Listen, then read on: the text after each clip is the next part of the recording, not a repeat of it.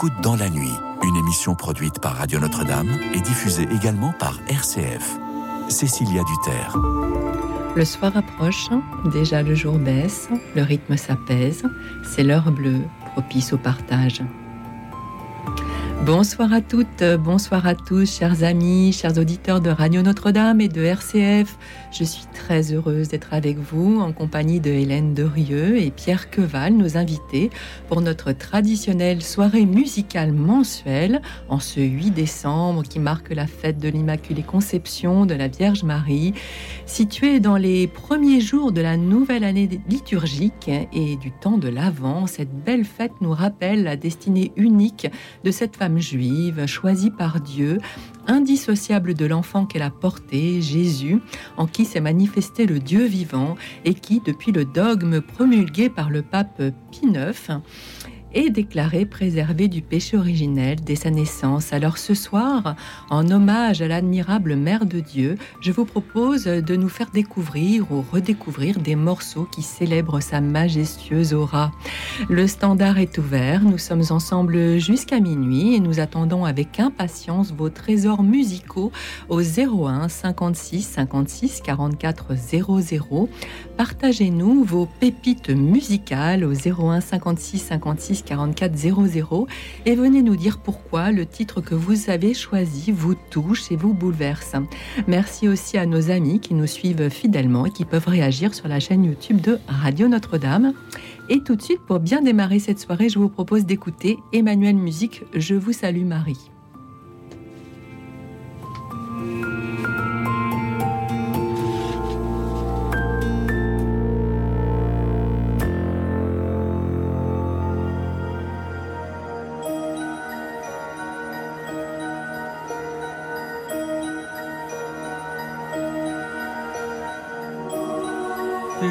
Seigneur apporta l'annonce à Marie.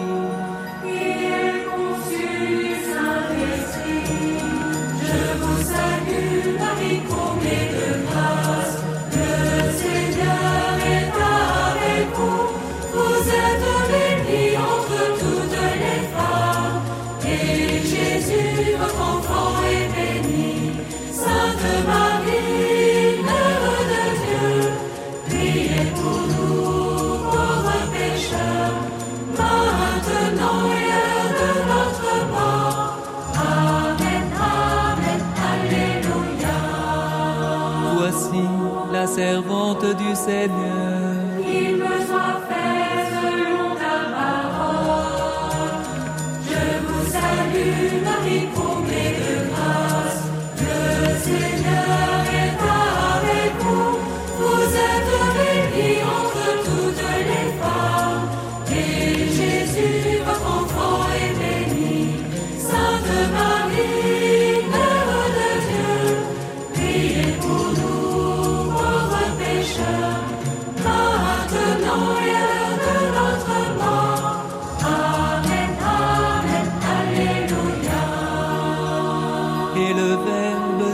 S'est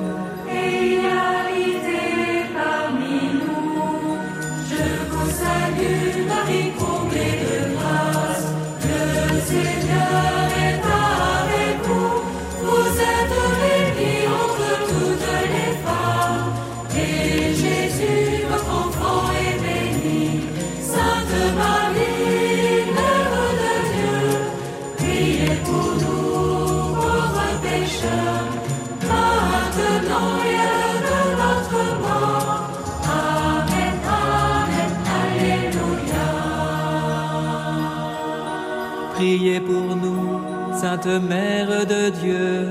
afin que nous soyons rendus dignes des promesses du Christ. Prions. Que ta grâce, Seigneur notre Père, se répande dans nos cœurs. Par le message de l'ange, tu nous as fait connaître l'incarnation de ton Fils bien-aimé. Conduis-nous par sa passion et par sa croix jusqu'à la gloire de la résurrection. Par Jésus le Christ, notre Seigneur.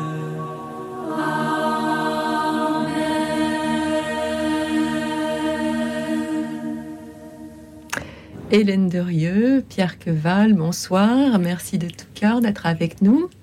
Bonsoir. Hélène Derieux, vous êtes euh, doctorante à l'Institut de recherche en musicologie et lauréate du concours doctoral de l'UFR de musicologie de l'Université de la Sorbonne. Vous travaillez sur les aspects thérapeutiques du chant sacré dans une approche musicologique, anthropologique, neuroscientifique. Vous allez nous expliquer tout ça. Et puis, vous êtes surtout chanteuse et euh, soprano et chef de chœur. Vous dirigez notamment l'ensemble Gaudette. Gaudette, oui. Gaudette, pardon, qui met en valeur le répertoire du chant sacré médiéval euh, occidental avec différents arts et traditions. Alors, la première question qu'on aimerait vous poser, c'est euh, quelles sont les spécificités du chant sacré médiéval? Alors, vaste sujet. Quand on pose une question à quelqu'un qui fait une thèse sur un sujet, on s'expose à, ah oui, bah. on s'expose à une réponse. Surtout, il, faut, il, faut, vulgariser. Voilà, exactement. Non, non, bien sûr. Euh, bah, écoutez, c'est un chant euh, qui est, qui est en fait euh, fonctionnel, c'est-à-dire qui répond à une fonction liturgique et qui est là pour euh, porter le texte sacré. Il y a des chants sacrés dans beaucoup de traditions religieuses, enfin dans toutes les traditions religieuses en fait.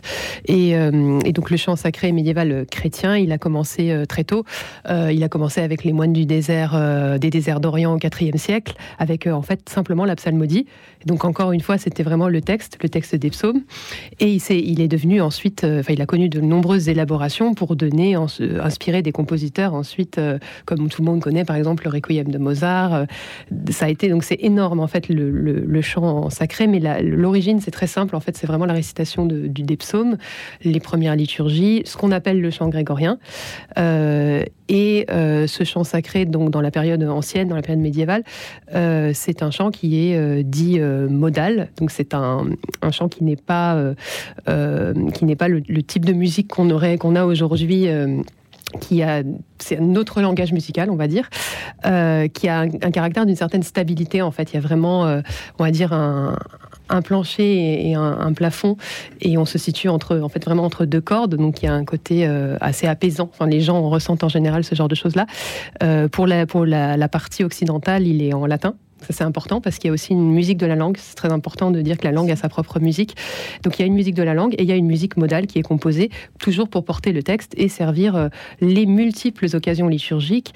Euh, et comme la liturgie, justement, s'est développée avec de plus en plus de fêtes, de plus en plus d'occasions, ça a fait un répertoire euh, considérable et qui inspire jusqu'à aujourd'hui, d'ailleurs, des compositeurs.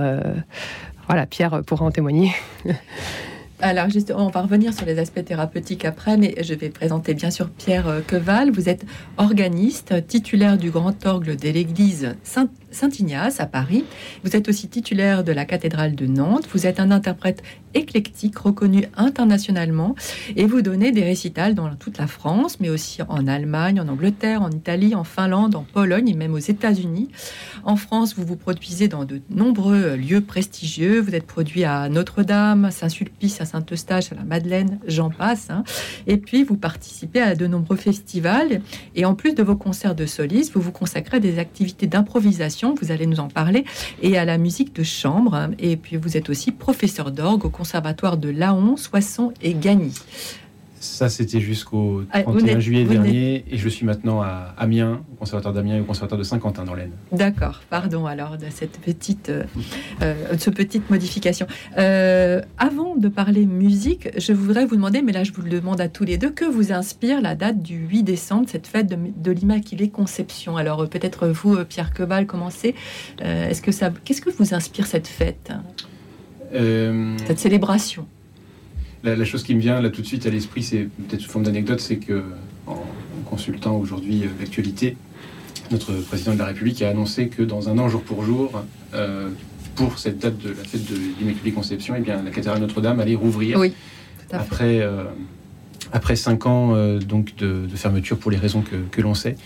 Et donc évidemment, c'est un symbole très fort hein, pour le monde chrétien de rouvrir ce lieu si symbolique à cette date de l'Immaculée Conception en décembre 2024 et euh, avec les délais qui ont été respectés, donc euh, ou on, on, le souhaite en tout cas. On a récupéré la flèche déjà. Oui. Donc euh, c'est déjà. Elle s'élance euh, dans le ciel de Paris, même si elle est Paris. encore invisible. Absolument, absolument. Et, euh, et vous alors, Hélène Derieux et alors moi, ça me, en fait, ça me renvoie donc cette enfin, cette fête, c'est une fête qui a été instaurée au, 19e siècle, mais ça me renvoie en fait à toute la tradition de la dévotion mariale parce que travaillant sur le, sur le monde médiéval, aussi sur l'enluminure médiévale et sur, sur les textes et sur la musique, en fait, il y a une énorme dévotion mariale au, Moyen Âge et donc on voit très souvent la Vierge Marie représentée en train de terrasser des démons avec Saint Michel. Enfin, c'est vraiment dans les manuscrits, elle est, elle est omniprésente. Euh, et donc, ça me renvoie à toute cette grande tradition de la dévotion mariale qui remonte en fait très, très, très loin dans le temps. Parce que le dogme, lui, était proclamé euh, au 19e siècle, mais en soi, la tradition, elle est, très, très ancienne en fait. Et donc, ça me renvoie à toute cette longue histoire euh, et à tout ce magnifique répertoire justement de chants Mario qui, enfin, vraiment, au Moyen-Âge, c'était très prégnant. Alors, avant d'écouter, là, je vois qu'on commence à avoir beaucoup d'appels déjà, donc c'est bien, c'est un sujet, c'est normal. c'est une fête très particulière. Mais j'aimerais qu'on écoute euh, euh, votre choix de euh, Antienne à la Vierge. Est-ce que vous pouvez nous dire un mot avant qu'on lance cette, ce, ce, morceau? Oui, alors bah, justement, un chant de dévotion mariale qui est tiré, donc Tota Pulcra es Maria, de plusieurs passages de, l'écriture, dont le Cantique des Cantiques, et qui fait partie de, en fait, de la dévotion franciscaine que les franciscains ont été un ordre qui avait une, dévotion aussi mariale. Euh, avant eux, bien sûr, les cisterciens et les dominicains. Donc c'était vraiment, euh, nous sommes vers le 12-13e siècle, ça a été très fort. Et donc il y a cette, belle antienne euh, qui est composée. Et si vous voulez, euh, elle a eu une grande postérité. Il y a beaucoup de compositeurs qui, ont composé dessus. Mais ce que j'aime, donc là, dans la simplicité de, l'antienne, on va dire grégorienne, et qui est chantée ici dans cet extrait à deux voix, bah, j'aime justement cette, simplicité. Et dans cet extrait précisément, j'aime beaucoup la manière dont les interprètes se comportent. Et on sent une profondeur et une écoute que je trouve très particulière. J'en ai écouté beaucoup des versions et je connais des choses très belles, mais euh, là, c'est euh, le père euh, Denis Cardino qui est prêtre à, Vienne et une chanteuse ukrainienne qui s'appelle Natalia Polovinka et qui et je pense que le, duo fonctionne extrêmement bien et c'est, ça me semble très profond cette interprétation. moi, je l'ai même chanté, si vous, pour vous dire, ce matin. Très bien. Bah alors, on écoute Antienne à la, à la Vierge. Euh, on me fait signe que non, c'est pas encore, c'est pas possible. Euh, bon, alors, euh, c'est pas grave. Alors, on l'écoutera plus tard. La figure de Marie, est-ce que c'est une figure qui vous touche, Pierre Queval? Oui, et en tant que je ne peux m'empêcher de parler sous le prisme du musicien que je suis, elle est présente pour moi dans mon quotidien, ou plutôt l'aspect hebdomadaire de mes fonctions d'organiste liturgique puisque euh, on y fait euh, régulièrement allusion, et puis notamment, euh, alors aujourd'hui j'étais pas de service, mais par exemple au mois de mai, c'est le mois de Marie, et donc on l'a pris et on la chante en fin d'office, juste avant l'envoi, ou juste après, selon les cas. Et d'ailleurs, au passage, en entendant le, le, célèbre Je vous salue Marie en chant d'introduction de, cette émission, J'étais très heureux d'entendre ce chant et de découvrir par là même euh, les couplets un peu psalmodiés que, que l'on ne prend jamais, en fait, mmh. dans, le, dans, le, cadre de l'office. Et euh, Marie, elle est aussi très présente dans le répertoire que je peux aborder en tant qu'organiste interprète. Je pourrais en, dire euh, peut-être un, mot. Euh, avec plaisir. plus, plus tard, mais il y, a, il y, a un certain nombre d'œuvres du répertoire, donc qui est un répertoire sacré, où le personnage de Marie est, est, récurrent. Alors je pense notamment à un, cycle que j'ai à mon répertoire en, ce moment, qui est le, le Salve Regina d'Olivier Latry, euh, organiste de Notre-Dame, que vous avez certainement déjà reçu ici. Et euh, il a composé cette œuvre, en fait, euh, après l'avoir improvisée lors d'un concert aux États-Unis. Et il s'est senti lui-même tellement touché, on peut le dire par la grâce, qu'il a décidé d'en faire une œuvre écrite. à partir des souvenirs qu'il avait de son improvisation, peut-être était-elle enregistrée, mais toujours est-il qu'il en a fait une œuvre écrite. Je crois que c'est sa seule œuvre écrite, d'ailleurs éditée. Et c'est un, cycle de, pièces très courtes, conçues un peu comme des versets de vêpres, hein, qui peuvent être chantés en alternance avec le, grand salvé grégorien. Euh, et c'est une œuvre absolument magnifique, euh, profonde. Euh, et voilà. Donc quand je joue cette musique, je suis imprégné de, Marie, bien sûr. Alors, on, me dit qu'il y a un petit souci là de, musique, donc on va continuer à, discuter jusqu'à Très bien. ce que ce soit. On parlait tout à l'heure de, la, du côté thérapeutique de ce, de, on va dire, chant grégorien pour être plus simple. Euh, en quoi, en fait Vous parliez d'apaisement, mais bon, n'y a pas que ça. alors ça, c'est un sujet, justement, c'est un sujet d'étude, donc c'est aussi des questions ouvertes pour moi, donc je n'ai pas d'affirmation ou de certitude, mais euh, en tout cas, euh, ça m'a semblé intéressant d'essayer de comprendre déjà si à l'époque, au Moyen Âge, euh, ils avaient une conception que le chant liturgique, donc le chant qui chantait dans les offices et dans les messes, pouvait avoir un effet, euh, alors thérapeutique au sens large, mais euh, vous savez, au Moyen Âge, la, santé, c'est, euh, on, considère qu'on maintient les grands équilibres du corps.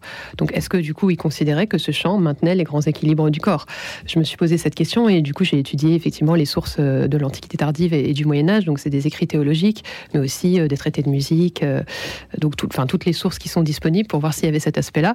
Et le deuxième point, c'est est-ce que du coup, nous aujourd'hui, avec notre vision de ce qu'on appelle thérapie et médecine, est-ce qu'on pourrait identifier des aspects thérapeutiques concrètement avec des expériences, c'est-à-dire faire écouter du chant et mesurer euh, physiologiquement s'il y a des, changements de paramètres euh, euh, physiologiques pour nous. Donc il y avait vraiment les deux approches, l'approche historique puis l'approche expérimentale, vraiment avec les sciences d'aujourd'hui. effectivement, dans, dans, la, bon, alors dans la théologie, il y a toujours le mélange entre le soin en fait de l'âme et de l'esprit et le soin du corps. Mais euh, le chant est, effectivement réputé, euh, disons, guérir l'âme, euh, la soigner, aider aux équilibres. Dans les traités de musique, ils citent quand même ces aspects-là. Donc c'est pas c'est pas, euh, enfin c'est aussi présent au Moyen Âge. C'est pas juste nous qui considérons que c'est euh, thérapeutique. Euh. et ça vaut autant pour le texte. En fait, le texte des psaumes est dit avoir un effet bénéfique en fait pour pour toutes sortes d'affections. D'ailleurs, des affections mentales. Vous savez, la première figure de musicothérapie, si on peut appeler ça comme ça, c'est le roi David avec Saül. Absolument, absolument. Alors, les premiers appels sont en train d'arriver au standard. Euh, merci de continuer à nous appeler au 01 56 56 44 00 pour nous partager vos morceaux de musique choisis qui célèbrent la Vierge Marie. 01 56 56 44 00. Nous attendons vos, propositions de titres. Et je vous propose d'écouter euh, Emmanuel Musique, un couronné d'étoiles tiré de l'album Les plus beaux chants à la Vierge Marie. Écoute dans la nuit, une émission produite par Radio Notre-Dame et diffusée également par RCF.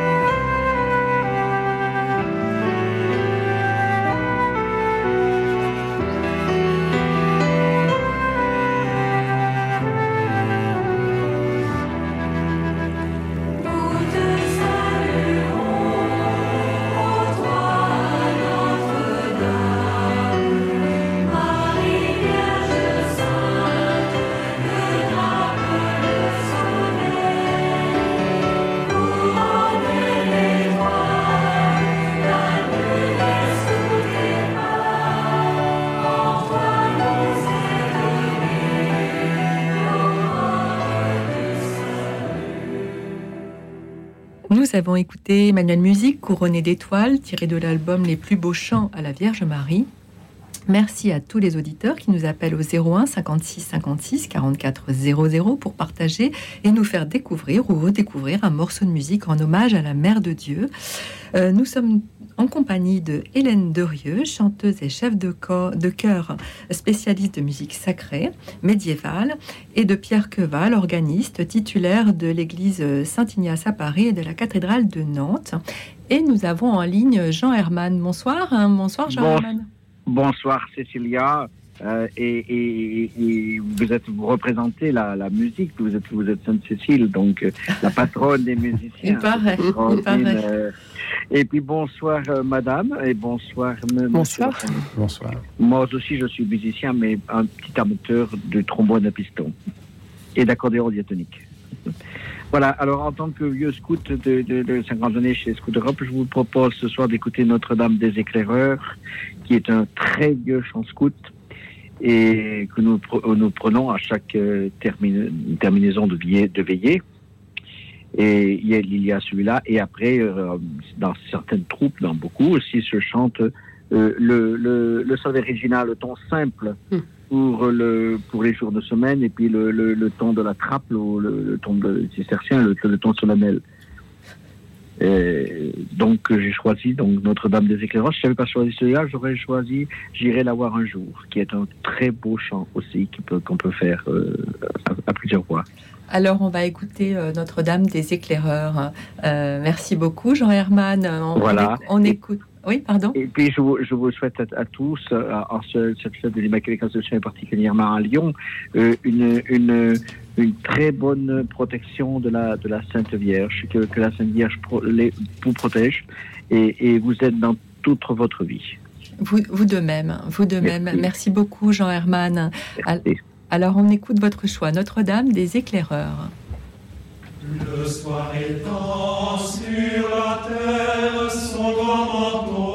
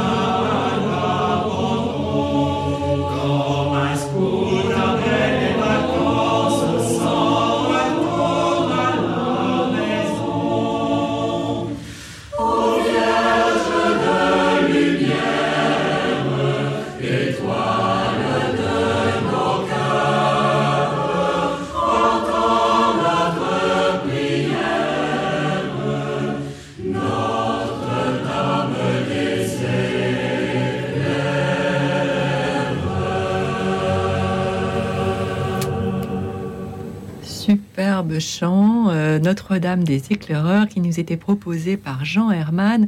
Alors évidemment, je, me tourne vers vous, euh, euh, Hélène Derieux et euh, Pierre Queval. Que, que vous inspire ce, ce, ce merveilleux chant scout hein Pierre Queval? Il me, me fait penser à, à la chose suivante. Vous savez que lorsqu'il y a eu le Concile Vatican II, euh, cela a entraîné un certain nombre de réformes euh, sur le plan musical, puisque on- a demandé désormais d'écrire des chants en langue vernaculaire.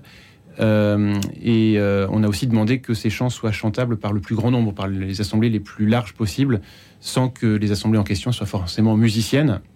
Alors pour autant, le chant qu'on a entendu est assez développé sur le plan mélodique, Mhm, oui. euh, sur le plan polyphonique aussi. Je le trouve bien, bien harmonisé. et alors je ne sais pas qui a écrit ce chant, d'ailleurs qui l'a composé, ce serait intéressant Chant de savoir. Je ne sais pas. Ouais. Euh, Mais euh, je, je pense un petit peu, euh, en l'occurrence, à l'univers de Jacques Berthier, euh, dont on fête d'ailleurs cette année le centième anniversaire de la naissance, et qui a beaucoup composé aussi pour les, les frères de Thésée. Mm. Euh, à deux reprises, en 1955 une première fois, pour des ordinaires de messe, et puis ensuite pour euh, des chants euh, de rassemblement, des chants de jeunes vers 1975, à partir de 1975. Et dans un univers euh, musical qui s'inspire en fait d'auteurs plus anciens, euh, tels Palestrina ou Praetorius, donc des polyphonies. euh, Voilà, et je, je retrouve un petit peu cette ambiance, euh, même s'il s'agit euh, d'un vrai faux pastiche, et puis qu'il y a aussi quelques petites accents un peu romantiques aussi dans le langage. Voilà, et euh, voilà la remarque que je pouvais un petit peu faire. En tout cas, il y a cet écho, en tout cas, qui me, qui me parle, ce- cet esprit un peu, euh, un peu communautaire, un peu assemblé, euh, un peu, un peu chant de Thésée, quelque part. Alors, je vous propose d'accueillir euh, Manuel. Manuel, vous êtes, euh, vous êtes avec nous?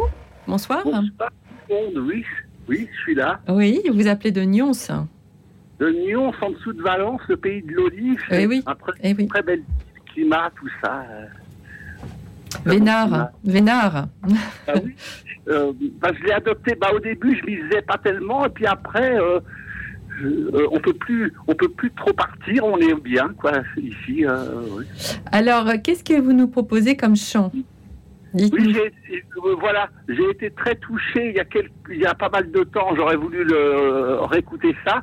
C'était l'Ave Maria de Charles Aznavour. Ça m'a beaucoup touché. Et... Charles Aznavour, très grand, très très grand euh, chanteur français euh, qu'on aura plaisir à, qu'on va avoir plaisir à, à entendre grâce à vous. Alors, euh, je vous propose d'écouter le, d'écouter ce que vous nous proposez, puis de, de faire réagir nos invités euh, ensuite sur euh, sur ce, ce chant. Alors, l'Ave Maria de Charles Aznavour.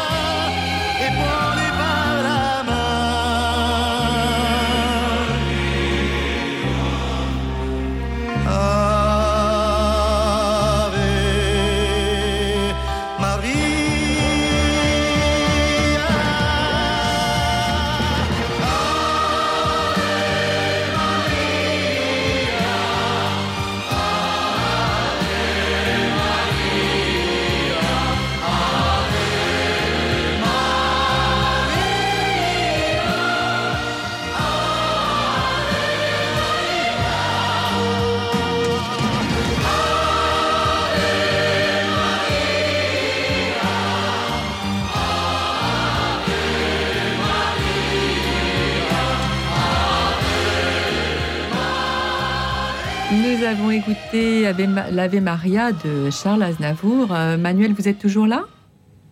Oui. Oui, c'est beau, c'est magnifique. Hein, Oh, oh. Je savais pas qu'il avait chanté euh, un Ave Maria. Ouais, j'ai été surpris. Bah, oui, j'ai très ému. Il y, a, bah, il y avait longtemps que je n'avais pas entendu. Alors, on, on va faire réagir nos invités. Euh, Hélène Derieux, alors évidemment, hein, on n'est pas dans le champ sacré, là, loin s'en faut, mais euh, est-ce que ça vous parle? Est-ce que vous écoutez euh, aussi de la musique euh, Voilà, enfin, on va dire, je sais pas si on peut dire variété pour, pour parce que c'est quand même un grand chanteur, mais on va dire ma musique moderne, actuelle, je veux dire. Ça vous parle, cette Ave Maria? Je crois que ce qui est vraiment intéressant pour le coup, c'est que Charles Aznavour a la carrière qu'on connaît Oui. et qu'il a choisi justement, il a vraiment le choix de faire autre chose. Clairement, ça exprime, euh, là c'est vraiment très personnel. Bien sûr. Donc je pense que c'est assez intéressant. Et puis quand on écoute euh, les paroles euh, qu'ils ont mis sur cette, sur cette Ave Maria, on entend la notion de, de souffrance. Donc là, on n'est pas vraiment sur l'Immaculée Conception, on est plus sur Notre-Dame des Sept Douleurs. C'est sûr. Et je pense que c'est un aspect. Enfin, je, suppose que le choix, il, lui parle personnellement. Et il y a beaucoup de gens qui, euh, en fait, euh, disons, euh, traversent la souffrance avec la figure mariale. Donc, je pense que c'est un aspect très important. D'où le fait d'ailleurs que ce soit touchant aussi, parce que ça évoque l'aspect douloureux, justement. Et donc, ça me, bah, ça me frappe qu'effectivement, ce, ce grand interprète de beaucoup d'autres chansons euh, ait choisi précisément euh, d'interpréter ça. Moi, personnellement, je la connaissais pas. hein. Euh, Euh, moi non plus, je ne savais pas forcément qu'il avait chanté. euh, Pierre Coval, vous aimez bien Charles Aznavour euh, ça, vous, ça vous inspire Ça vous parle? Oui, alors à l'origine, euh, moi j'ai, euh, en termes de langage musical, si vous voulez, j'ai une formation qui est évidemment très classique, mais euh, je découvre année après année, peut-être un peu tardivement, mais je découvre aussi l'univers de la chanson française et il faut savoir euh, que indéniab- indéniablement, il y a euh, de la chanson française de très très grande qualité avec Mm. une et on, on en a la preuve ici. Une, une grande richesse d'orchestration, de timbre, de, de modulation aussi, c'est-à-dire de changement de, de tonalité. Et euh, alors je sais pas, je suis pas certain que Charles Aznavour ait lui-même écrit la musique euh, qu'il chante, mais euh, en tout cas, il avait de, de très bons arrangeurs, euh, orchestrateurs euh, et mélodistes. Merci Manuel, en tout cas, de nous avoir fait découvrir euh, cette facette de Charles Aznavour que nous ne connaissions pas. Merci beaucoup de votre choix et merci d'avoir appelé ce soir. Euh, Hélène Derieux, euh, la, la- la musique sacrée nous porte à l'intériorité, vous l'avez dit, l'apaisement. Euh, Est-ce qu'elle peut apprendre à l'homme moderne à se recentrer sur l'essentiel? Est-ce qu'elle l'aide Est-ce qu'elle peut l'aider à, à ne pas construire toute sa vie sur la matérialité? Ah, je pense que vous touchez à un point extrêmement important et c'est un petit peu aussi la manière dont je conçois mon travail musical parce que finalement, à chaque concert, même à chaque répétition, le fait de faire travailler les gens, euh, j'ai l'impression qu'on favorise le retour à l'intériorité, le retour à soi dans le sens positif du terme. Euh, et effectivement, je pense que ce chant-là est, vraiment fait pour nous ramener euh, à l'intérieur, l'endroit de la rencontre du divin. Hein. Et, euh, et aussi fait pour développer une forme d'intelligence qui est une intelligence de nature contemplative, parce qu'on est beaucoup dans, dans le siècle donc de la matérialité, vous l'avez dit, mais aussi de, de la raison, qui est une très bonne chose, hein, mais qui est une partie de l'intelligence, mais qui n'est pas l'intégralité de l'intelligence. Et je pense que la musique, et particulièrement le chant sacré, la musique en général, mais le chant sacré, justement, nous amène à cette intelligence contemplative et à cette compréhension du texte qui vient par le fait de le chanter, de le jouer, de- de- d'improviser dessus. Moi, je sais que j'ai l'expérience, bon, j'avais fait des études de théologie et donc j'avais pas mal lu des textes. En chantant les textes, en chantant donc le répertoire grégorien, j'ai eu souvent l'impression d'avoir compris des choses que je n'aurais pas pu comprendre autrement. Et c'est ça euh, une des raisons pour lesquelles je fais les concerts que je fais, parce que je pense que pour le public, ça, donne quelque chose, un mode de compréhension qui nous échappe autrement. Mhm. Et là, je, m'adresse à tous les deux, la, musique comme, ouverture du cœur, hein, à l'Esprit Saint, euh, en cette période de l'Avent, Pierre Queval, euh, est-ce que c'est une voie directe en fait? Est-ce que c'est peut-être la voie la plus directe hein? Oui, tout à fait. Alors, je souscris complètement à ce que a dit Hélène Derieux. Et effectivement, la, musique, euh, et en particulier la musique sacrée, pas uniquement, hein, bien sûr, je pense que toute musique euh, a une essence spirituelle ou une volonté d'aller euh, euh, au-delà de- du rationnel. euh, Et, euh, et en particulier, donc pendant ce temps de l'Avent, c'est aussi le cas pendant le temps du carême, par exemple, où, qui sont des, des temps peut-être un peu plus austères ou ou qui favorisent l'intériorité, où eh bien, la- la musique est un, oui, une sorte de, de- de passage vers quelque chose d'immatériel, quelque chose de, spirituel, et, par-delà l'Esprit Saint, bien sûr. Hélène est-ce que ça, quand vous chantez, puisque vous, vous chantez, vous êtes soprano, vous êtes chef de chœur, par ailleurs vous dirigez, donc, mm-hmm. est-ce que ça vous aide à la prière? Est-ce que ça vous, ça vous, ça vous recentre immédiatement? Qu'est-ce que vous diriez? Alors je dirais qu'effectivement, alors ça, ça, aide de plusieurs manières, mais une des manières, c'est qu'en fait, pour être capable de chanter, de faire les activités musicales qu'on fait, il faut être très centré. Mmh, et donc ça pose une exigence euh, qui vous fait du bien, parce que ça vous met dans, une, euh, dans des situations où vous êtes euh, pratiquement dans un genre d'état méditatif, vous êtes extrêmement centré, vous êtes extrêmement concentré. En même temps, vous êtes très euh, euh, ouverte et attentive parce que vous êtes dans l'oreille. Quand on dirige un cœur, en fait, on écoute en permanence et on adapte euh, beaucoup de choses, en fait. Donc, on est vraiment dans la réception. Et en même temps, on est extrêmement centré sur, sur, la, sur ce qu'on fait, sur la musique et sur la justesse.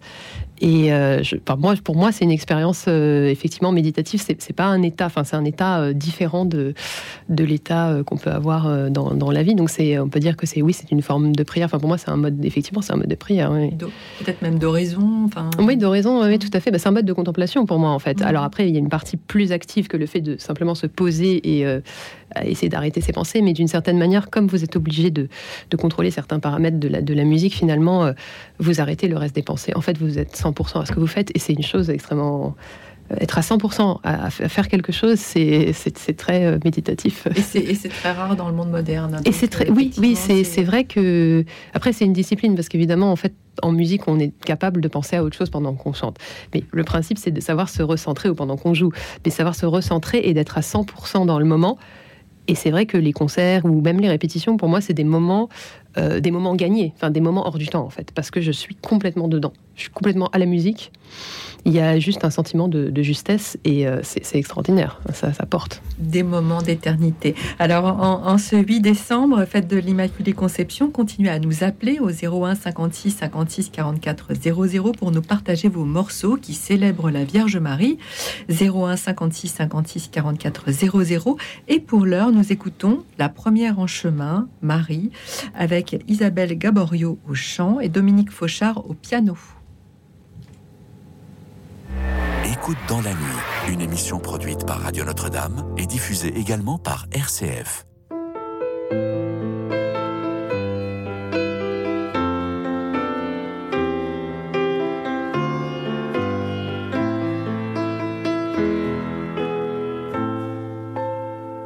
La première en chemin, Marie, tu nous entraînes à risquer notre oui imprévus de Dieu. Et voici qu'est semé en argile incertaine de notre humanité. Jésus-Christ, Fils de Dieu,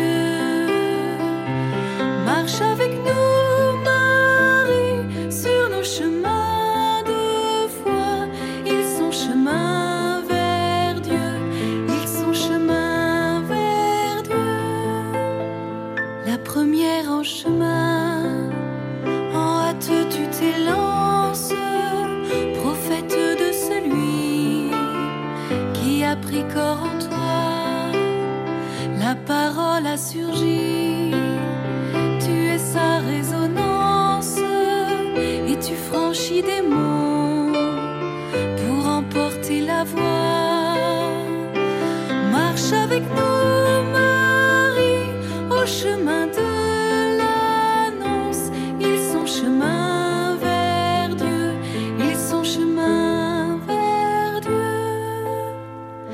première en chemin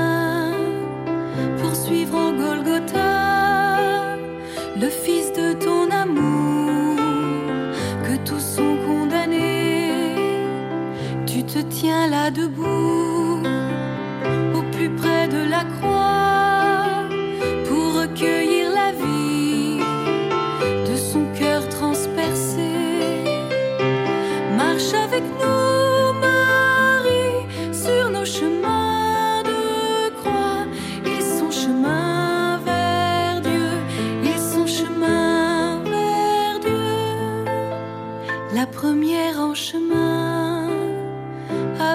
l'église en marche, dès les commencements,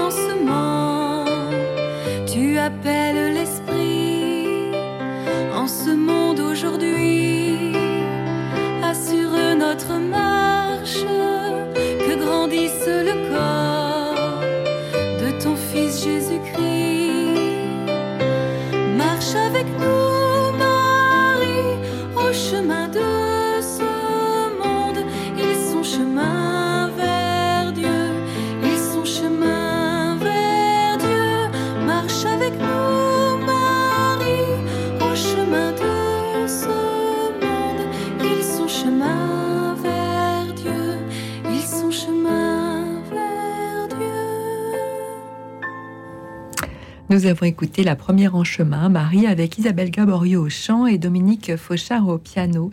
Merci à tous les auditeurs qui nous appellent au 01 56 56 44 00 pour nous partager leur titre préféré pour célébrer la Vierge Marie. Et nous sommes avec Hélène Derieux, chanteuse et chef de chœur, spécialiste de musique sacrée médiévale, et Pierre Queval, organiste titulaire de l'église Saint-Ignace à Paris et de la cathédrale de Nantes. Alors, euh, Pierre Queval, vous, avez fait un choix euh, dont vous allez nous parler avant qu'on l'écoute. Euh, alors, dites-nous quel est ce choix, les laudes. Alors la pièce extraite du cycle s'appelle Harpe de Marie. C'est une pièce extraite donc d'un cycle effectivement qui s'appelle et de Jean-Louis Florence, compositeur du XXe siècle qui est disparu il y a quasiment 20 ans. Et euh, alors c'est un choix qui va surprendre, euh, Mais c'est bien qu'il y ait des choses différentes. hein. quelques petites clés d'écoute peut-être. Donc Jean-Louis Florence euh, a été notamment l'élève d'Olivier Messiaen, Oui. ça situe un peu euh, le, le langage musical. Mais c'est un musicien qui n'était pas seulement musicien, il était également euh, ethnomusicologue. hein. Il était spécialiste notamment du chant des oiseaux.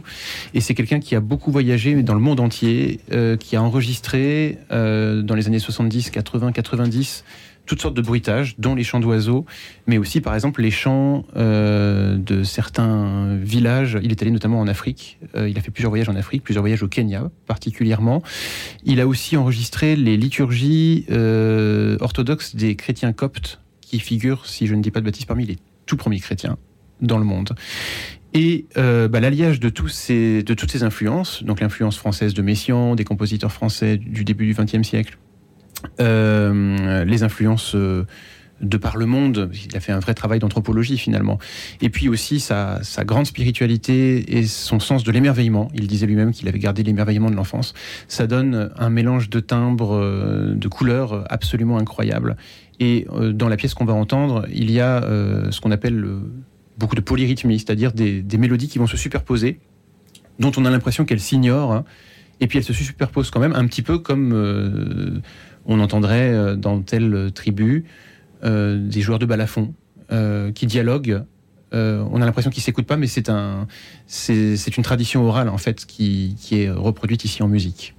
Alors, on écoute euh, ce morceau. Donc, euh, les laudes, harpé, Harpe- harpe de Marie. Harpe de Marie. de Jean-Louis Florence.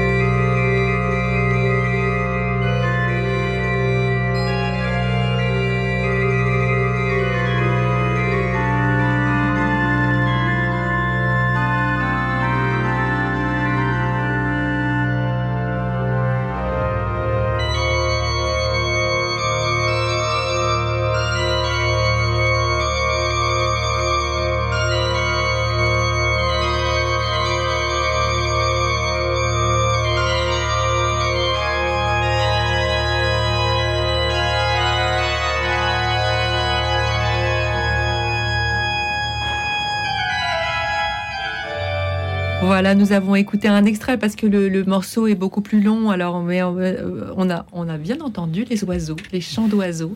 vous voulez rajouter un mot?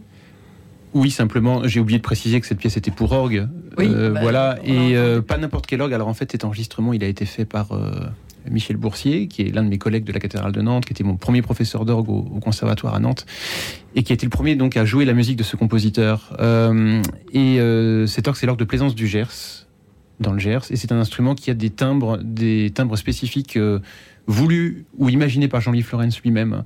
On a aussi ces timbres sur l'orgue de Notre-Dame de Paris et sur d'autres instruments.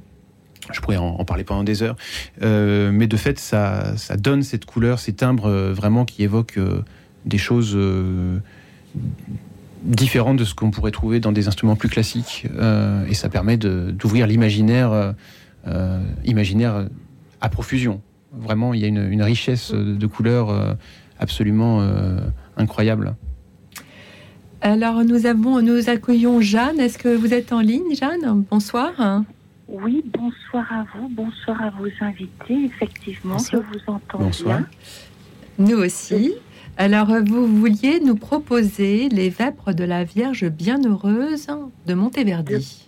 Absolument. C'est un, un, une œuvre que j'ai découverte grâce euh, à mes parents, euh, déjà lorsque j'étais à la fin de, de la, la, petite enfance. Ils mettaient ce disque régulièrement qui m'a énormément bercé il y a tant de confiance, de joie et une véritable étreinte spirituelle entre celui qui chante et la Vierge que euh, cette œuvre m'a profondément marquée.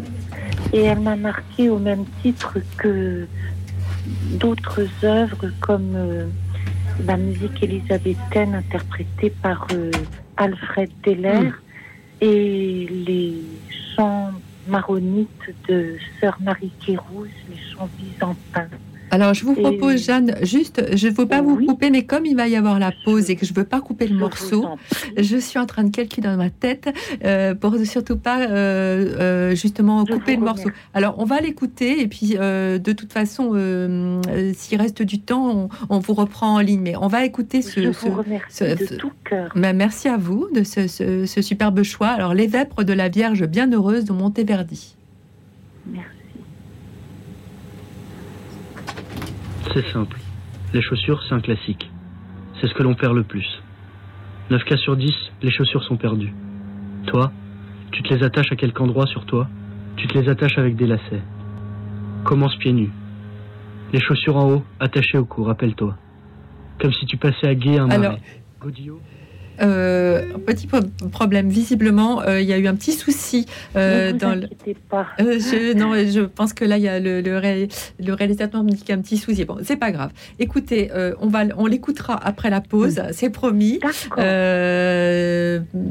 parce que là, je ne sais pas, il me fait des petits mm. signes. Bon, écoutez, c'est pas grave. On, on, va le, on va le retrouver pendant la, la pause, pendant la pause. Et merci à vous on, va le retrouver. Euh, je me tourne vers mes invités. Euh, les croyants vénèrent Marie en la priant. À travers elle, ils expriment euh, leur confiance, leur proximité avec un Dieu intime et bienveillant. Est-ce que ça vous, qu'est-ce que ça vous inspire, Hélène Derieux, la figure de Marie à travers elle, on, touche peut-être quelque chose de Dieu, de la tendresse de Dieu? Oui, alors ça me fait penser à justement euh, cette euh, miséricorde divine euh, dans la Bible avec le, le mot associé en fait en hébreu Rechem qui est le, la matrice en fait. Donc Dieu a une part féminine, on va dire, sous cet aspect.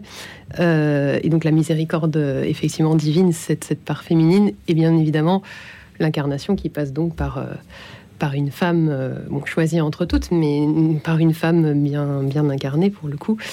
donc ça m'évoque, oui, cette, cette part cette part féminine, mais je dirais, c'est vrai que le, évidemment, Dieu est au-delà des concepts, au-delà des, différents, au-delà des. Donc c'est toujours un petit peu compliqué de, dire masculin ou féminin parce qu'en fait, euh, en fait, justement, on est, on est très au-delà de ça. Mais c'est vrai qu'en même temps, en tant qu'être humain, on incarne des dualités, on incarne des, euh, voilà, des aspects physiques. Et donc c'est ce, ce, jeu finalement entre ce qui est très au-delà et ce qui est très ici, justement.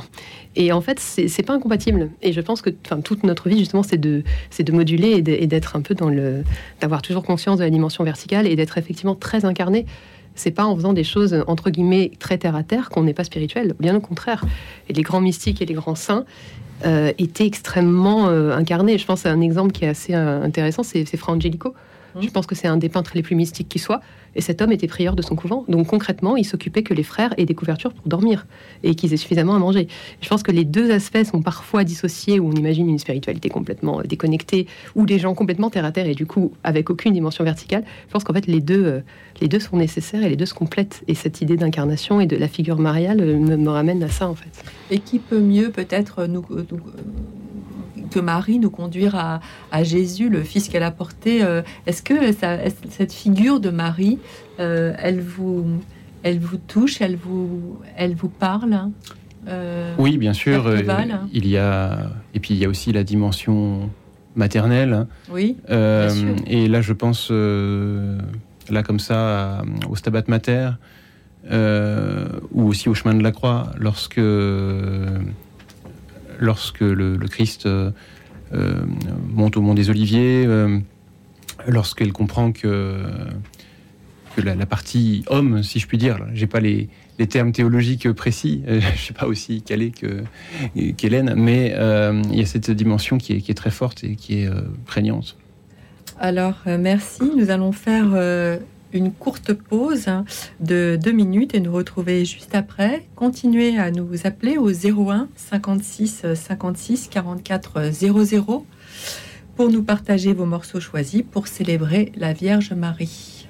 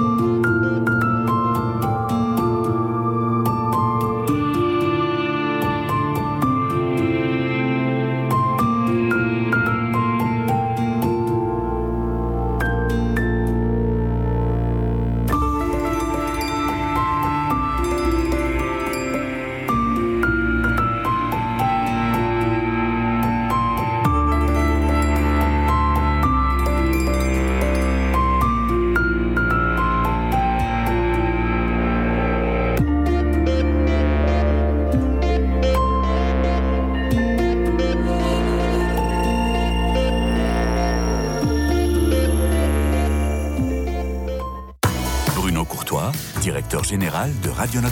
Le Radiodon 2023, c'est en ce moment.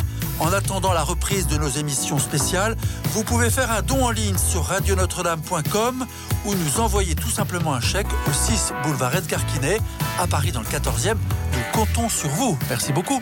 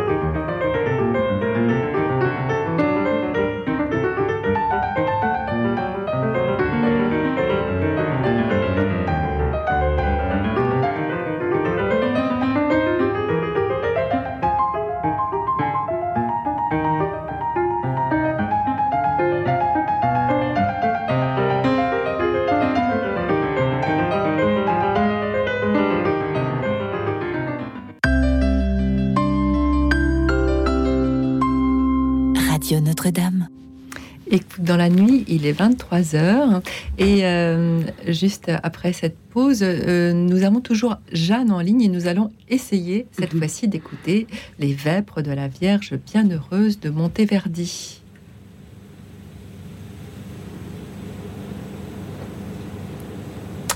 Bon, décidément, euh, nous n'avons pas de chance.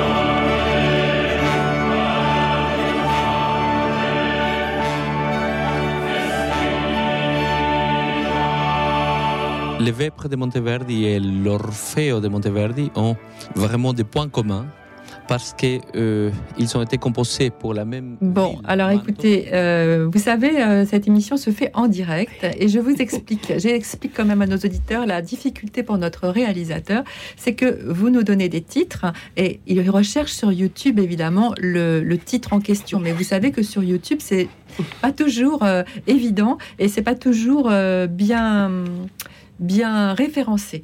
Donc, euh, donc à ce moment-là, ce que nous allons faire, c'est que nous allons écouter euh, l'une des compositions que vous vouliez nous faire écouter, Hélène Dorieux. Alors, il s'agit de l'Alléluia. Est-ce que vous voulez nous en parler un petit peu avant que euh, Alexis nous, nous Assumpta, Assumpta Est? Oui, Maria. Exactement. Alors, racontez-nous. Eh bien, en fait, c'est donc c'est un Alléluia marial, donc il appartient au répertoire euh, de la messe. Euh, et il appartient au répertoire de la fête de l'Assomption. Euh, alors, ça nous renvoie euh, à un, dogme qui a été pro- proclamé en, en 1950, donc euh, très récent, mais bien sûr une tradition très ancienne. Et donc cette fête était bien évidemment fêtée avant le aussi avant le dogme et, en fait du coup c'est un, des grands un des grands alléluia grégoriens que donc voilà que j'ai trouvé que je trouve particulièrement beau euh, et que euh, j'ai l'occasion de, de chanter un certain nombre de fois donc je me suis dit que c'est une bonne idée de le faire euh, écouter à, à Une nos excellente auditeurs. idée. Une excellente idée. Alors, on l'écoute. hein. Alléluia. Oh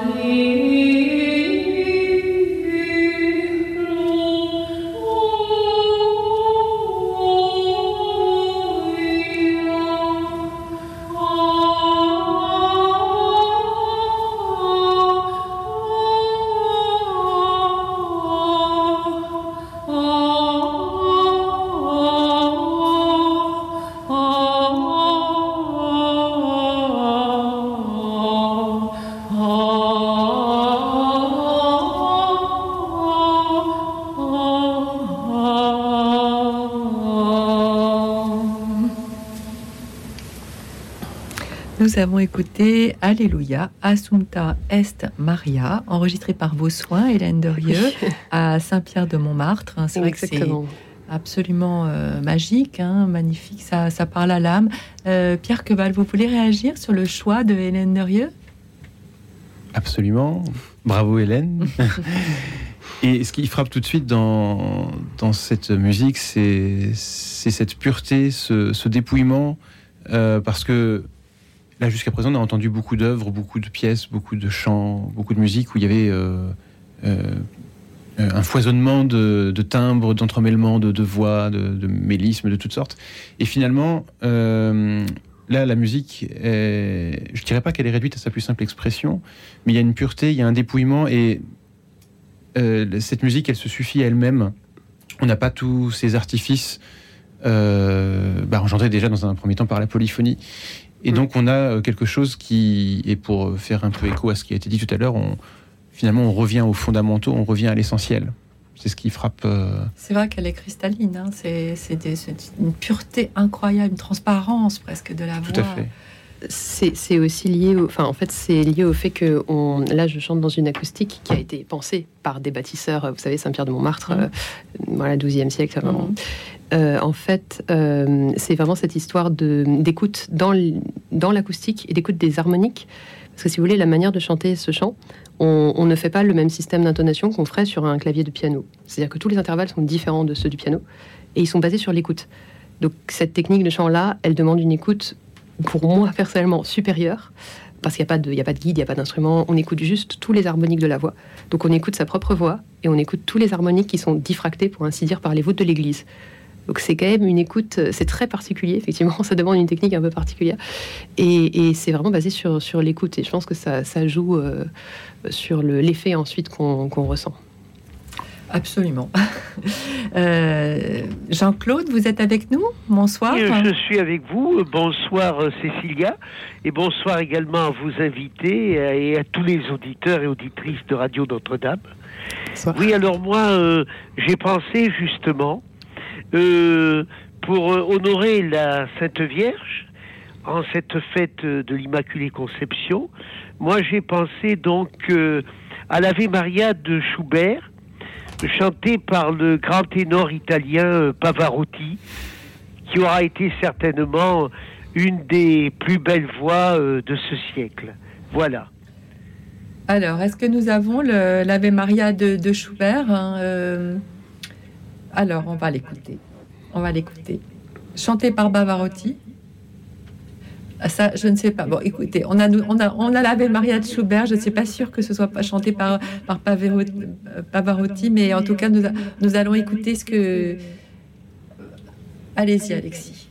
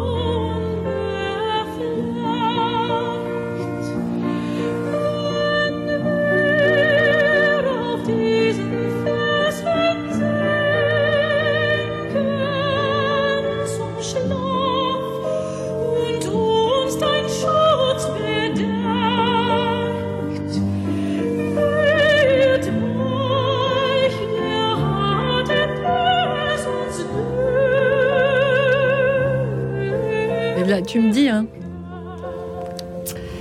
Euh, alors Jean-Claude, je suis désolée, ça n'était pas Pavarotti.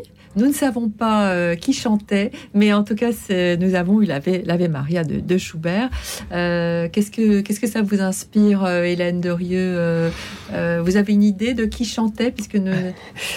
Non, pas complètement. je suis en train de m'interroger euh, sur la, diction de, la chanteuse et de me dire qu'elle était peut-être locutrice de langue allemande parce que je trouvais que ses voyelles étaient très bien formées. Mais enfin, euh, non, c'est une très belle version et c'est une très belle chanteuse. Alors laquelle après, je, ne sais pas. Euh, C'était Barbara. Bonny. Barbare Bonnet, Barbare Bonnet. Oui, oui, d'accord. Oui, effectivement, maintenant, maintenant que vous le dites, oui, je me dis. Euh, effectivement, oui, d'accord. Oui, c'est bah, une, très, une très belle voix, c'est une très grande voix. Euh, et c'est pas exactement ce que vous aviez demandé, Jean-Claude, mais en tout cas, euh, voilà, on, se rapproche. Oui, c'est une très belle voix. Ah oui, oui, c'est vraiment magnifique. Non, puis en plus, le, lead est un, est un art, et en fait, là, on, entend vraiment le, tout l'art de, de, du lead, justement.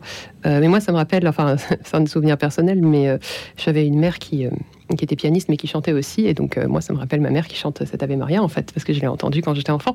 Ah, vous, euh, vous êtes musicien de, de, mère en fille Il y, a une euh, tradition dans la famille de ma mère musicale. Et du coup, effectivement, on avait une mère qui chantait et qui était soprane et qui chantait plutôt bien. Et donc, on avait effectivement l'Ave Maria de, Schubert. C'est un souvenir d'enfance pour moi et donc c'est toujours un peu émouvant de, le, de le réentendre. Vous êtes d'une famille de musiciens, Père Queval aussi? Pas tout à fait, mais euh, j'ai eu la chance d'avoir euh, des parents mélomanes. Hein. Mon, père était mélomane, ma mère est mélomane. Euh, et j'ai entendu de la musique, pour ainsi dire, dans le ventre de ma mère. Mmh. Et aussi à, la maison, à la radio, à la télévision. Et puis, à chaque fois qu'il m'a été donné aussi de pénétrer dans une église ou une cathédrale parce que ça s'apprend à l'oreille, euh, l'oreille, comme l'œil d'ailleurs, euh, ça s'apprend de regarder des beaux tableaux, ça s'apprend d'écouter de la belle musique. Euh, voilà. nous avons Franck au téléphone. Franck, bonsoir. Bonsoir Franck. Oui, bonsoir. Vous êtes en ligne. bonsoir. bonsoir. Alors, oui, je... Oui, on vous écoute. J'ai un petit décalage, je vais fermer la, radio. On ah vous entend très bien, nous. Hein D'accord. Bonjour, bonsoir. Tout bonsoir. Le monde. bonsoir. J'aime bien euh, la musique classique. J'ai bien aimé tous les morceaux, euh, dont la plupart euh, que je connaissais. J'ai même fait partie d'une chorale liturgique, donc j'en ai chanté quelques-uns en ténor. Et parce qu'on était à quatre voix. Et euh, pour euh, alors ça va peut-être un peu euh, non non mais c'est bien. Votre choix est très bien. C'est éclectique ce soir. Donc allez-y dites-nous. ça, va peut-être un peu dénoter avec le reste mm. sachant que moi j'aime beaucoup le classique hein. alors du coup par contre je connais pas, pas je connais pas toujours les, les bons interprètes. Mais il y a une chanson moi, qui me paraissait un petit peu de, circonstance par rapport à la guerre en ce moment qu'il y a en Ukraine, euh, des gens qui sont obligés de se battre pour se défendre, ou, d'autres qui, des civils aussi qui, subissent euh, euh, aussi comme en, Ukraine ou même en ou même en Palestine des, dommages collatéraux, voilà, des, des personnes innocentes, notamment des enfants. Donc voilà, c'était une chanson qui, qui, parle de la guerre, qui s'appelle Omari, que vous devez connaître, qui est sortie en 2002. Voilà, et en plus, comme ma mère s'appelle Marie-France. Alors c'est spécial dédicace. non, non, c'est plutôt dédicacé à, à, toutes les personnes qui souffrent de la guerre, tout simplement. Absolument. Et euh, c'est une appel euh, à la Vierge, en fait, euh, pour d'un soldat qui, qui voilà, qui, qui peut-être va mourir et c'est une prière en fait. C'est un très bon choix et c'est un, choix de, aussi de circonstances, hein, effectivement. C'est, on passe de la musique classique à la musique moderne. Johnny Hallyday, pourquoi pas? C'est une superbe chanson. Euh, non, mais c'est vrai. Euh, c'est ce que j'ai dit aussi tout à l'heure. Euh, mais c'est une superbe chanson et, nous l'écoutons. Merci beaucoup, Franck, de ce très beau choix. Alors, au mari, Johnny Hallyday.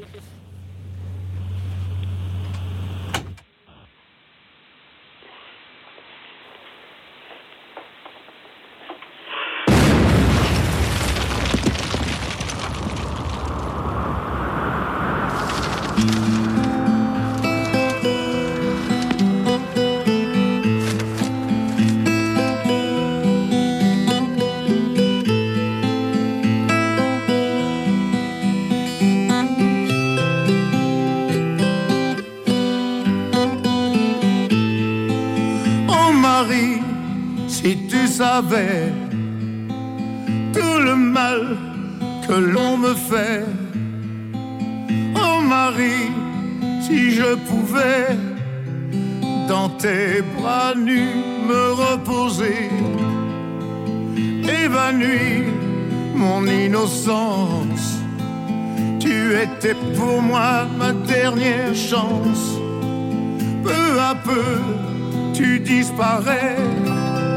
Malgré mes efforts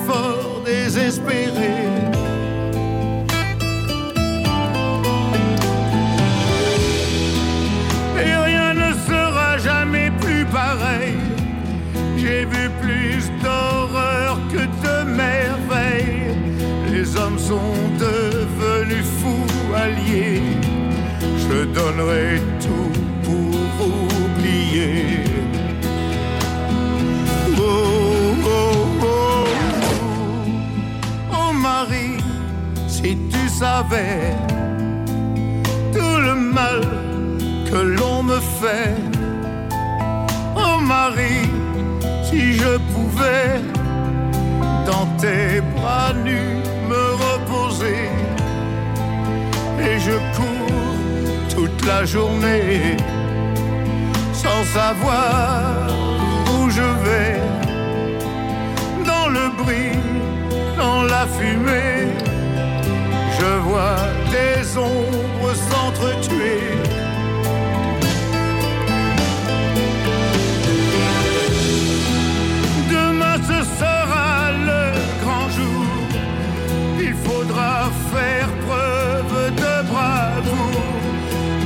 Au front en première ligne.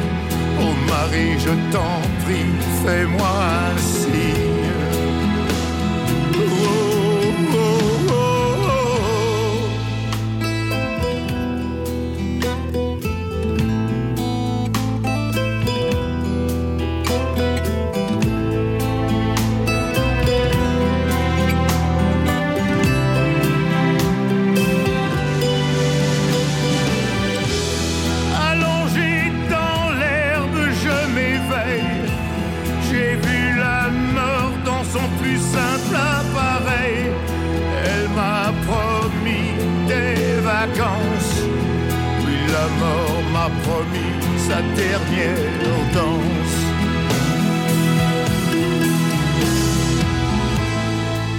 Oh Marie, si tu savais. Voilà, on a écouté. euh, la, la chanson est un peu longue, donc on, on essaye pour pouvoir en passer plusieurs de d'écourter un petit peu. Et c'est un excellent choix, euh, Franck. Merci beaucoup euh, de nous avoir euh, offert hein, cette très belle chanson. Effectivement, on se posait la question sur le en studio est-ce que cette chanson avait véritablement été une prière à Marie ou est-ce que Johnny Hallyday s'adressait à une certaine Marie? Moi, je crois qu'il s'adresse à Marie la Vierge. Effectivement, ce soldat qui, euh, qui, qui- voilà, qui prie. Euh, Hélène Dorier, vous vouliez dire un petit mot euh, à propos de cette euh, chan- chanson de Johnny Hallyday euh, Ça vous, ça vous inspire Ça, vous ça me fait penser, re- repenser à ce que à ce qu'avait fait Aznavour, c'est-à-dire que des Mm. gens qui ont l'habitude d'un répertoire tout autre, tout d'un coup vont inclure dans leur répertoire euh, cette figure euh, mariale. Je pense qu'effectivement, vous avez raison. euh, quand on entend les paroles et qu'on entend qu'il dit "fais-moi un signe", enfin, il s'adresse effectivement à une figure, figure mariale. Et, c'est fascinant de voir que finalement, ces, ces interprètes qui sont sur toute autre chose, tout d'un coup, éprouvent le besoin d'aller chercher cette, cette figure de Marie. Et, euh, et ce qui est intéressant aussi, c'est que finalement, beaucoup de personnes qui étaient fans de Johnny euh, avaient probablement assez peu de rapport avec, euh, avec le chant euh, sacré. Et en fait, ils ont chanté cette chanson euh, dans des karaokés. Enfin, ils l'ont beaucoup rechanté. Et donc, ils se sont retrouvés finalement à chanter au mari. Et c'est c'est intéressant parce que est-ce qu'ils se seraient retrouvés à chanter au mari autrement? Pas forcément. Donc, ça me. Ben, ça- comme ça- quoi, finalement, euh, peut-être que la, la variété, au sens très large du terme, nous euh, amène aussi, à, ouvre, le, ouvre les cœurs à, à quelque chose qui, euh, auquel ils n'auraient peut-être pas songé. Pierre Queval, un petit mot? Je, je peux ne- je ne peux m'empêcher de penser à une anecdote. Alors, je ne sais pas si c'est vrai, si c'est une légende, que Johnny aurait dit un jour qu'il avait des goûts très ecclésiastiques. Preuve Voulait-il dire éclectique ou ecclésiastique? En tout cas, finalement, euh, bah, les, deux se confondent ici. Mhm, mhm. Et euh, non, ça me fait penser aussi à une anecdote euh, un peu plus personnelle, c'est que, comme vous le savez, euh, les obsèques de Johnny ont été célébrées à la Madeleine, à Paris. Et il fut un temps, pendant plusieurs années, où tous les vendredis, il y avait à la Madeleine une messe qui était commémorée à la mémoire de Johnny Hallyday. Et lorsque j'ai fait mon récital à la Madeleine en 2020, le vendredi précédent, j'étais en train de répéter et en fait j'ai dû m'interrompre parce que donc euh, cette messe devait se tenir et donc les musiciens qui l'animaient euh, avaient besoin de répéter. Voilà. Et euh, donc il y a un lien. il y a un lien. Il y a un lien entre Johnny et l'Église et Marie, évidemment. L'Église faisant un peu l'intermédiaire. Eh bien, merci de continuer à nous appeler au 01 56 56 44 00 pour nous partager vos titres choisis qui célèbrent l'Immaculée Conception. Euh, mais tout de suite, nous écoutons Ensemble vocal Stéphane Kaya, pleine de grâce. Écoute dans la nuit, une émission produite par Radio Notre-Dame et diffusée également par RCF.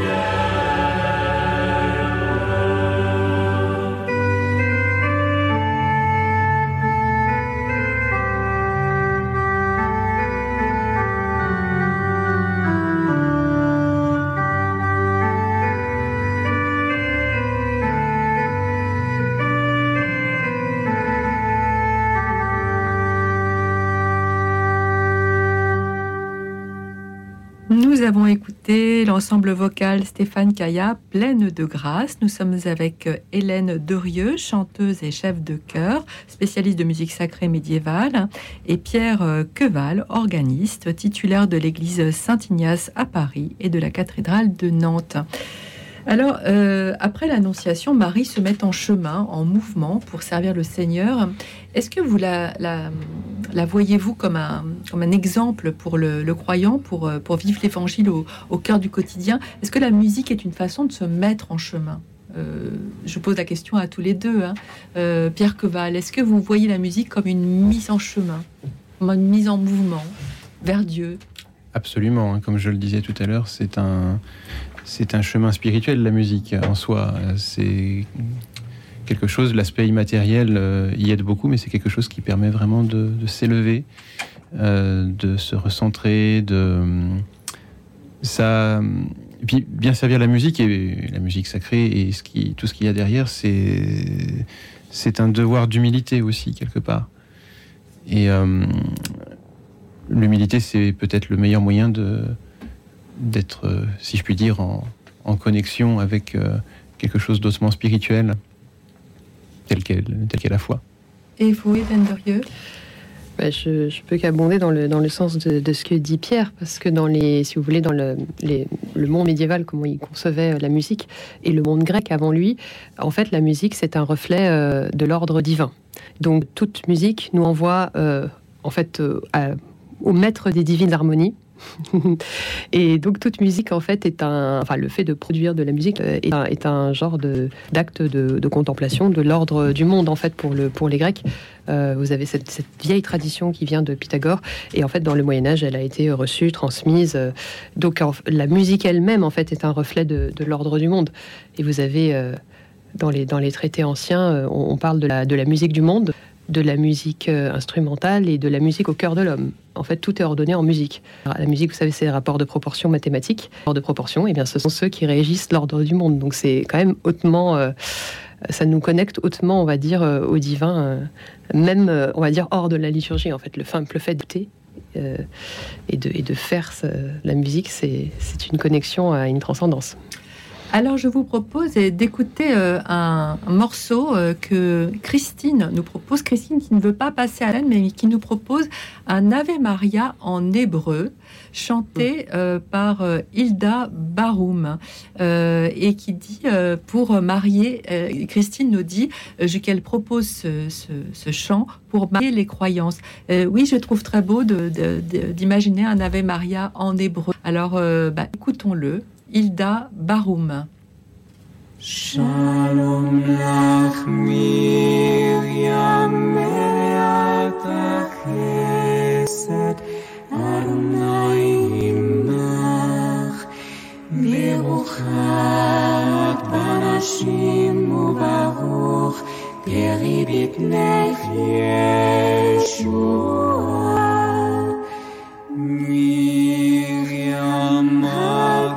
shine.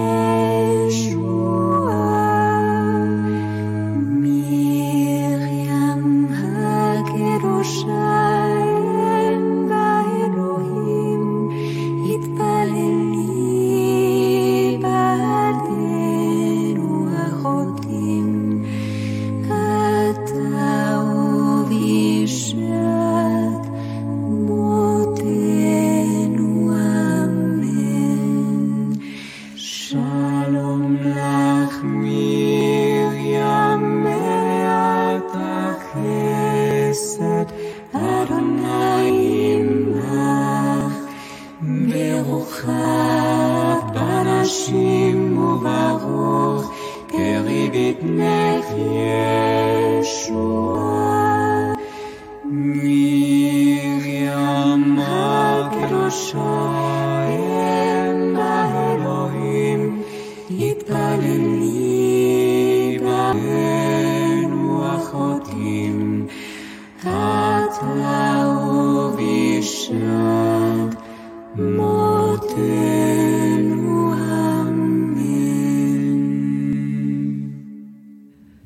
Très beau chant, euh, très belle Ave Maria en hébreu. Alors on pense, euh, euh, on espère, on voudrait tellement prier pour que ce chant rapproche nos frères juifs et, et nos frères palestiniens euh, en ces temps si difficiles de guerre.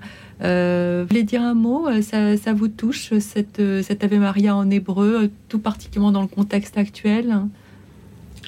Oui, bien sûr. Bien sûr, ça, ça fait tout à fait sens. Ça fait sens hein Et ce qui me vient à l'esprit euh, aussi, c'est un bel adage qu'on dit souvent, c'est que chanter, c'est prier deux fois. Mm. Voilà. Et, euh, et je pense aussi euh, en particulier aux interprètes de cet enregistrement. Je, je ne sais pas qui ils sont, mais euh, chanter, c'est pas seulement aligner les notes les unes après les autres euh, sans émotion, parce que, hélas, il peut arriver parfois que des musiciens, des chanteurs euh, ne sont pas en phase avec ce qu'ils chantent. Et être en phase avec ce que l'on chante ou ce que l'on joue demande euh, par essence une, une spiritualité forte, quelle qu'elle soit. Euh, et euh, là, en l'occurrence, euh, je sens que les interprètes sont très habités euh, par ce qu'ils font dans, dans le- la chaleur de leur timbre, la souplesse aussi de, de, de l'interprétation. Ça, ça me paraît absolument évident. Hélène mais ça me fait penser à, à cette multitude de langues, parce que le christianisme, c'est quand même euh, donc la Bible hébraïque, des évangiles euh, en grec euh, koiné, une traduction euh, latine, la Vulgate, quand même, qui est une œuvre vraiment en soi, et puis ensuite les traductions dans les multiples langues vernaculaires. Et c'est toujours très intéressant d'avoir la sonorité d'une langue. L'hébreu est une langue très spéciale, une langue sacrée, donc chaque syllabe est sacrée. Chaque, consonne, puisqu'il y a les voyelles sont ajoutées par-dessus, mais chaque, chaque lettre de l'alphabet hébreu est un monde en réduction. Et la prononcer, en fait, c'est un acte de création. Le verbe est créateur. Et donc, euh, cette langue a, un pouvoir particulier, on va dire, euh, si on veut dire ça comme ça. Donc, c'est toujours euh, beau de, de l'entendre. dans, cette langue. Nous avons, alors merci à Christine de nous avoir fait découvrir cette Ave Maria en hébreu. Et nous avons Marie qui est en ligne avec nous. Bonsoir Marie. Marie, vous êtes avec nous? On ne vous entend pas, mais vous avez choisi un, beau chant et vous souhaitiez écouter euh, Regarde l'étoile. Alors peut-être qu'on peut l'écouter, puis si on arrive à voir Marie en ligne, euh, on, la reprendra après l'interprétation. Regarde l'étoile.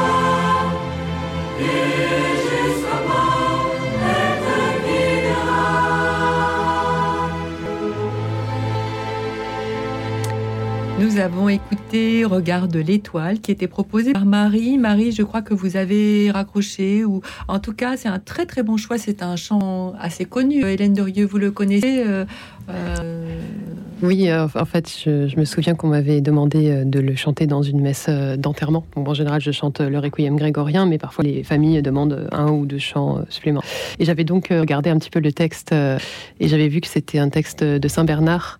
Donc ça nous renvoie à cette ancienne dévotion cistercienne. Si vous vous souvenez que toutes les abbayes cisterciennes sont des Notre-Dame, dans une église cistercienne, vous trouvez absolument rien à part une statue de la Vierge, et qu'effectivement Saint Bernard faisait partie de ces hommes. En fait très viril parce que c'était un, un cheval d'origine qui avait une grande dévotion euh, mariale et qui a euh, eu une postérité énorme parce que cette dévotion elle a continué, euh, elle a été reprise ensuite. Enfin, il y a d'autres ordres qui l'ont ren- renforcée comme les dominicains, euh, d'où le, le nombre d'histoires mariales euh, liées aux cisterciens, aux dominicains, où la Vierge vient visiter les frères, où il y a des, il y a- il y a ce qu'on appelle la lactation de Saint Bernard, qui est une chose assez intéressante, c'est Ah, qu'en qu'est-ce fait, que c'est la Vierge transmet son lait maternel à Bernard. Donc vous avez des enluminures où vous voyez, c'est récent, mais un jet de lait de Vierge qui tombe sur Bernard. Évidemment, au travers de cela, il y a l'idée de, enfin c'est l'idée nourricière, l'idée de la connaissance, l'idée de la sagesse. Enfin, vous avez toute une symbolique. Et euh, De la c'est grande de maternité. la grande, de la grande maternité. Donc c'est quelque chose de Fécondité. euh, fécondité. Enfin, Il y, a- il y a une énorme symbolique derrière. Et, euh, et donc voilà, ce texte euh, à voir à trait avec avec euh, Bernard, la figure de Saint Bernard. Et puis Marie, c'est aussi la miséricorde. Alors, euh, ce à, notre époque, est-ce qu'il euh, est-ce qu'il évoque quelque chose pour vous, euh, Pierre Queval, la miséricorde? Qu'est-ce que ça, la miséricorde de de la Vierge Marie? Ça évoque tout un, tout un univers, oui. Tout un univers, et puis c'est peut-être par cette miséricorde-là qu'on comprend peut-être même mieux, comme tout à l'heure on le disait, la miséricorde de Dieu. Absolument. à notre égard, justement par cette, euh, cette grande maternité, cette tendresse, cette bienveillance. Marie, c'est c'est c'est- c'est la femme euh, dans toutes ses dimensions de, de tendresse, de, de compréhension aussi peut-être Oui. euh, de l'être humain. Oui, non, c'est une figure. euh, on l'appelle, enfin, la grande intercessrice, n'est-ce pas hein, qui- euh, Et, euh, et c'est effectivement dans, bah, justement dans le monde médiéval lumineux, on la voit euh, souvent intercéder auprès de son fils, mais on la voit aussi en position intéressante, c'est-à-dire que des fois, on la voit frapper des démons. Donc c'est une, elle est capable de miséricorde, mais elle a aussi de la poigne quand il faut. C'est, intéressant. Voilà, il y a l'aspect, vraiment, un aspect peut-être un peu méconnu, mais il y a, il y a cet aspect aussi. Et, euh, et oui, c'est Est-ce que vous avez chanté le, ah bah, certainement le Magnificat hein alors le Magnificat, il y a de multiples, versions, sûr, ouais. mais c'est vrai qu'il y a là, bah, en fait, en grégorien, dans les différents modes grégoriens, on le chante euh, au moment de- des, des vêpres, et donc évidemment, on chante euh, beaucoup de, de Magnificat quand on chante les offices. Vous l'avez Euh, joué, alors bien sûr, euh, Pierre. me vient euh, à, à l'esprit euh, euh, un événement qui s'est déroulé la semaine dernière. Vous parliez de, de la miséricorde de, de la Vierge Marie. Je parlais de, de tout un univers. Et donc la semaine dernière, à, à Vannes, hein, se tenait un, un salon du livre. euh, avec un certain nombre d'écrivains chrétiens qui étaient réunis, mais pas seulement. Euh, il y avait aussi euh, un peintre, François-Xavier de Boissoudy, que, que nous connaissons bien, qui est venu Voilà. souvent dans cette émission euh, magnifique peintre, hein, et la poétesse Natalia. Natalia Trouillet. Et nous avons participé, dans le cadre de ce salon, à un rosaire des pins. Et euh, j'ai pas le temps de détailler tout le, tout le processus et tout euh, le contenu de, cette soirée euh, spirituelle, mais qui liait aussi les différentes formes de l'art. Et donc nous avions choisi euh, en amont euh, plus mystère de l'Église. Euh, il y avait un, mystère joyeux, un mystère lumineux, un mystère euh, douloureux, un mystère glorieux. Par exemple, le mystère euh, joyeux euh, retenu était euh, celui de l'Annonciation. Le mystère glorieux, c'était euh, l'Assomption, euh, le mystère de l'Église, le couronnement de la Vierge également. Et donc pour chacun de ces mystères, Natalia euh, lisait le poème qu'elle avait écrit en adéquation avec ce mystère, était projeté sur une toile le tableau correspondant de François Xavier, et moi-même j'improvisais à l'orgue de façon très spontanée. avec tous ces supports. Et puis, un prêtre dominicain qui était présent avait ensuite récité une intention de prière, euh, correspondante comme une sorte de prière universelle un petit peu développée. Et puis, il s'en suivait une dizaine.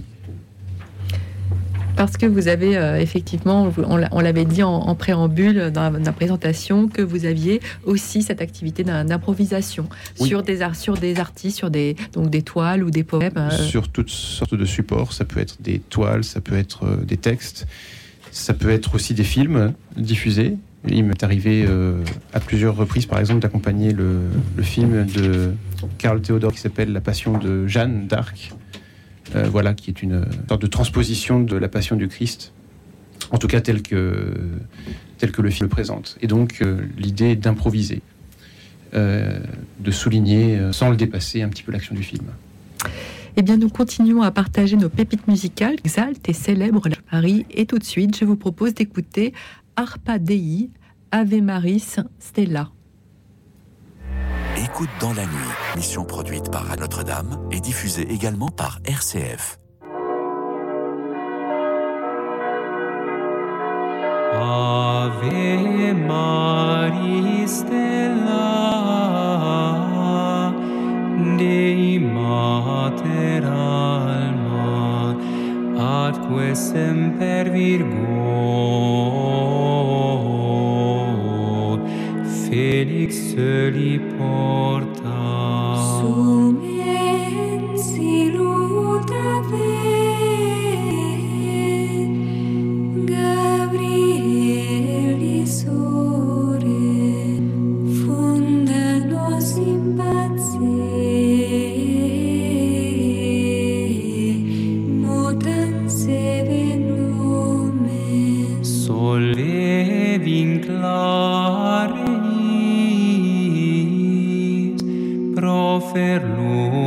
princetis mala nostra pelle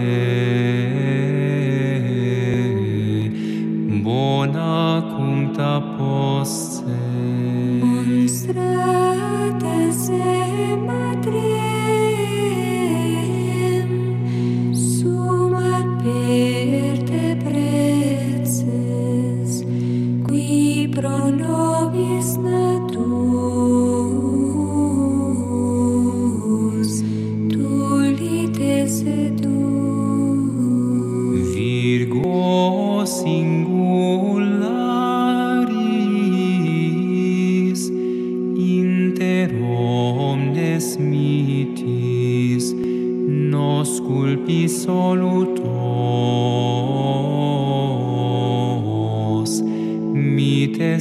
it.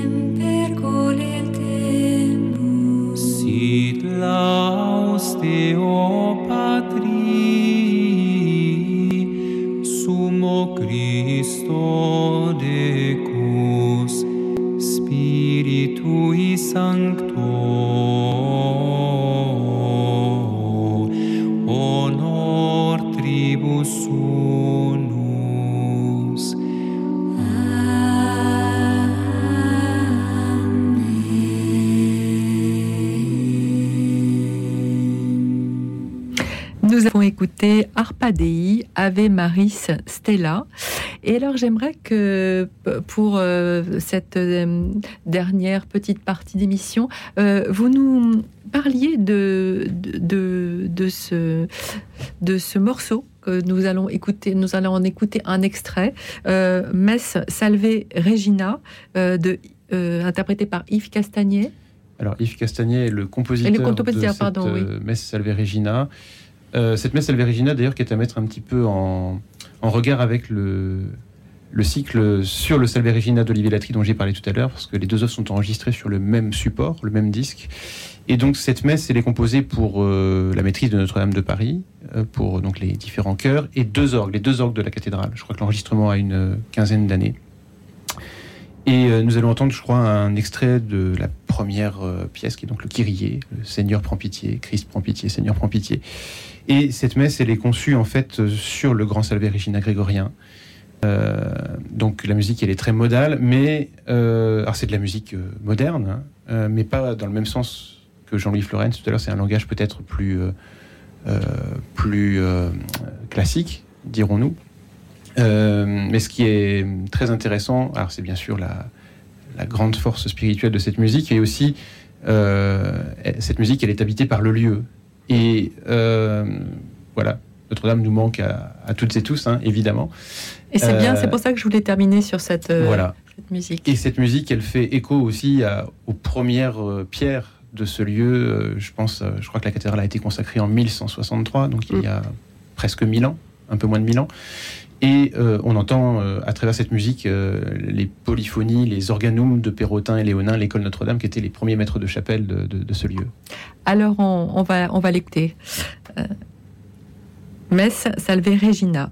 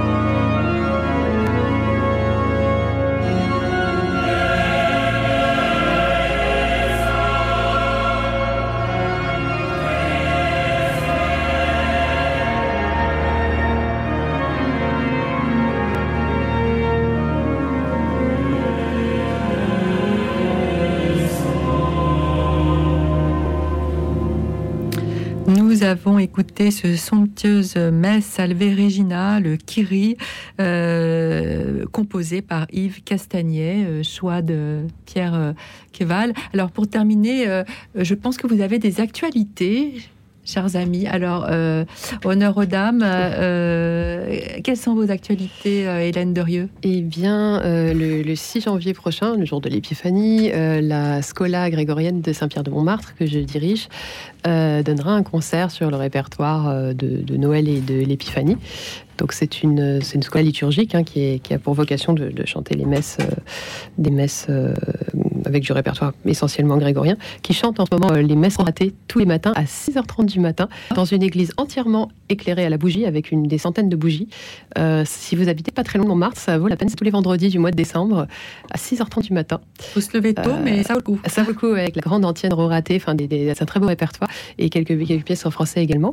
Donc ce sera le, 6 janvier que la Scola va se produire pour, pour, ce, pour ce concert. Et puis mon ensemble, pour le coup professionnel, euh, va chanter à Notre-Dame du Rosaire un, programme euh, donc euh, grégorien, dialogue avec improvisation à l'orgue. Donc ce ne sera pas Pierre, mais ce sera Michel Boédec, organiste titulaire de, Saint-Pierre de Montmartre, et en dialogue également avec la peinture. Et vous, Pierre Péval, Queval, vos, vos, quelques dates hein, alors? J'ai quelques engagements prévus sur l'année 2024 à présent, avec des, des, concerts notamment à Chinon, à Nîmes, à Vecou dans les Vosges, et puis il y a peut-être deux dates. Vous avez des dates?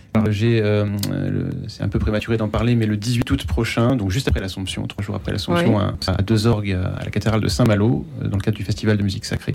Et puis au mois de septembre, je crois que c'est le 24 septembre, à Roquevert, à côté de Marseille, un, un concert où je jouerai le chemin de la croix du compositeur Marcel Dupré en lien avec les poèmes de Paul Claudel et euh, Francis Perrin comme récitant.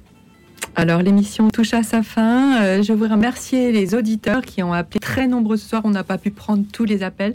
Euh, j'en suis bien désolée. C'est vrai que bon bah c'est les, émissions musicales, c'est toujours difficile de, de, tout de prendre tous vos appels. Merci euh, infiniment à vous, Hélène Derieux, chanteuse et chef de corps de chœur, pardon, spécialiste de musique sacrée médiévale. Et merci à Pierre Queval, organiste titulaire de l'église Saint-Ignace à Paris et de la cathédrale de Nantes.